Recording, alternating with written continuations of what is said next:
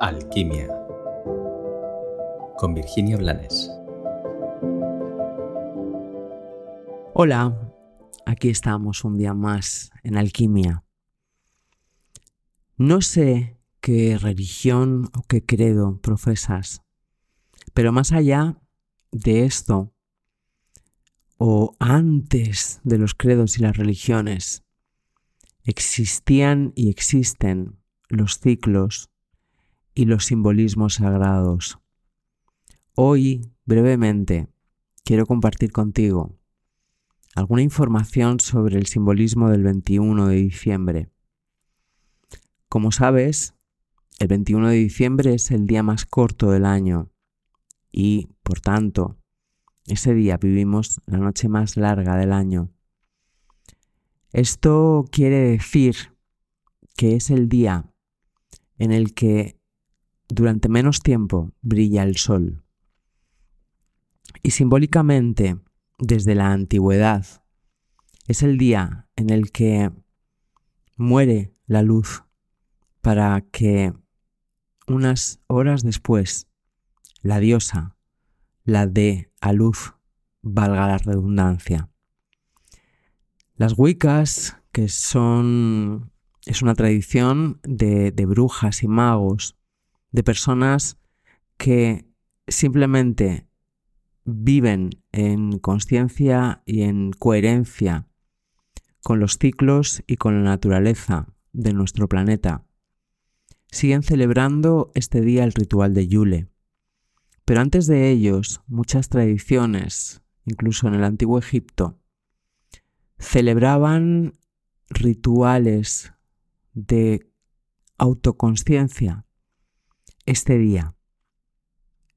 Luego llegaron los católicos, cambiaron las fechas, crearon el calendario gregoriano y hasta decidieron que les venía mejor por un tema simbólico para no entrar en lucha o en contradicción con el inconsciente colectivo que portaba toda esta información y mucha más de la que te estoy compartiendo yo hoy aquí y decidieron poner el nacimiento de Jesús cerca de esta fecha.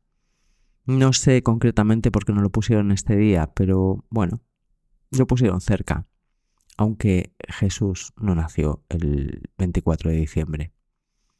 Em, ¿Por qué te hablo de esto? ¿Por qué elijo hoy hablarte de esto cuando no suelo hablar de rituales?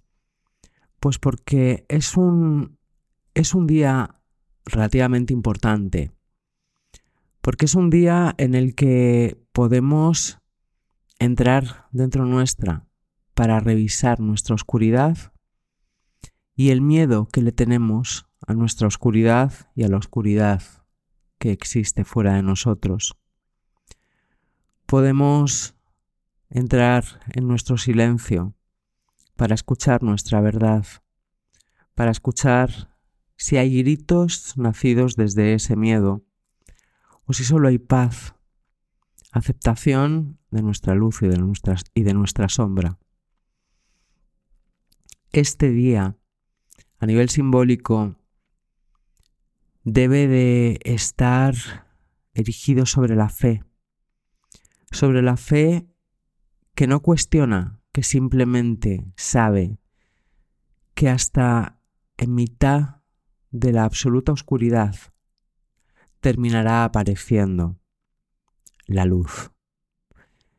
Esa luz que nos vuelve a llenar de calidez, que nos vuelve a insuflar vida y que nos vuelve a mostrar el camino que aún hay ante nosotros.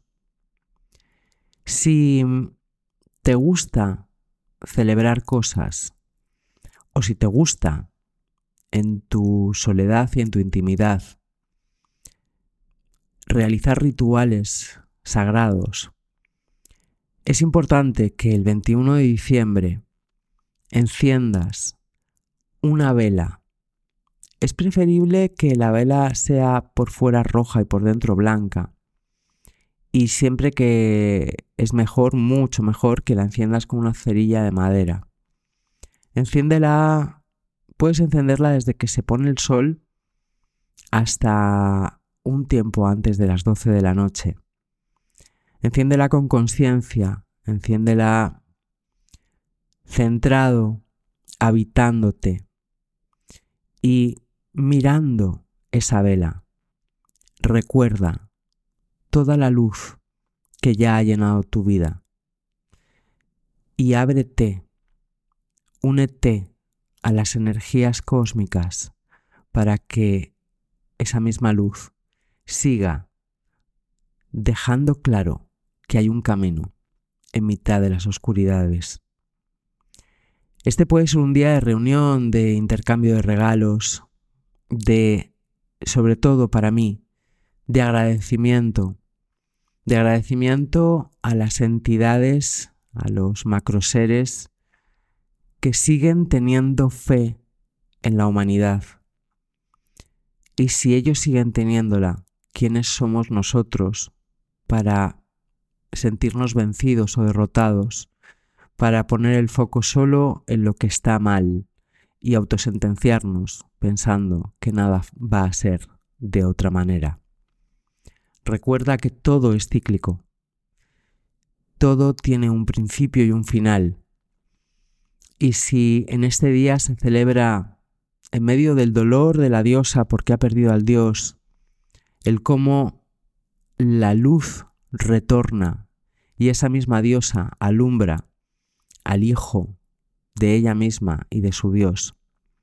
Vamos a permitir que desde una frecuencia alta, desde una mente consciente, desde una mirada posada en el horizonte, donde no hay límites, se abran las puertas para que se pueda manifestar esa fe y desde esa fe se derrame en este nuestro mundo la paz. Que tengas un maravilloso día.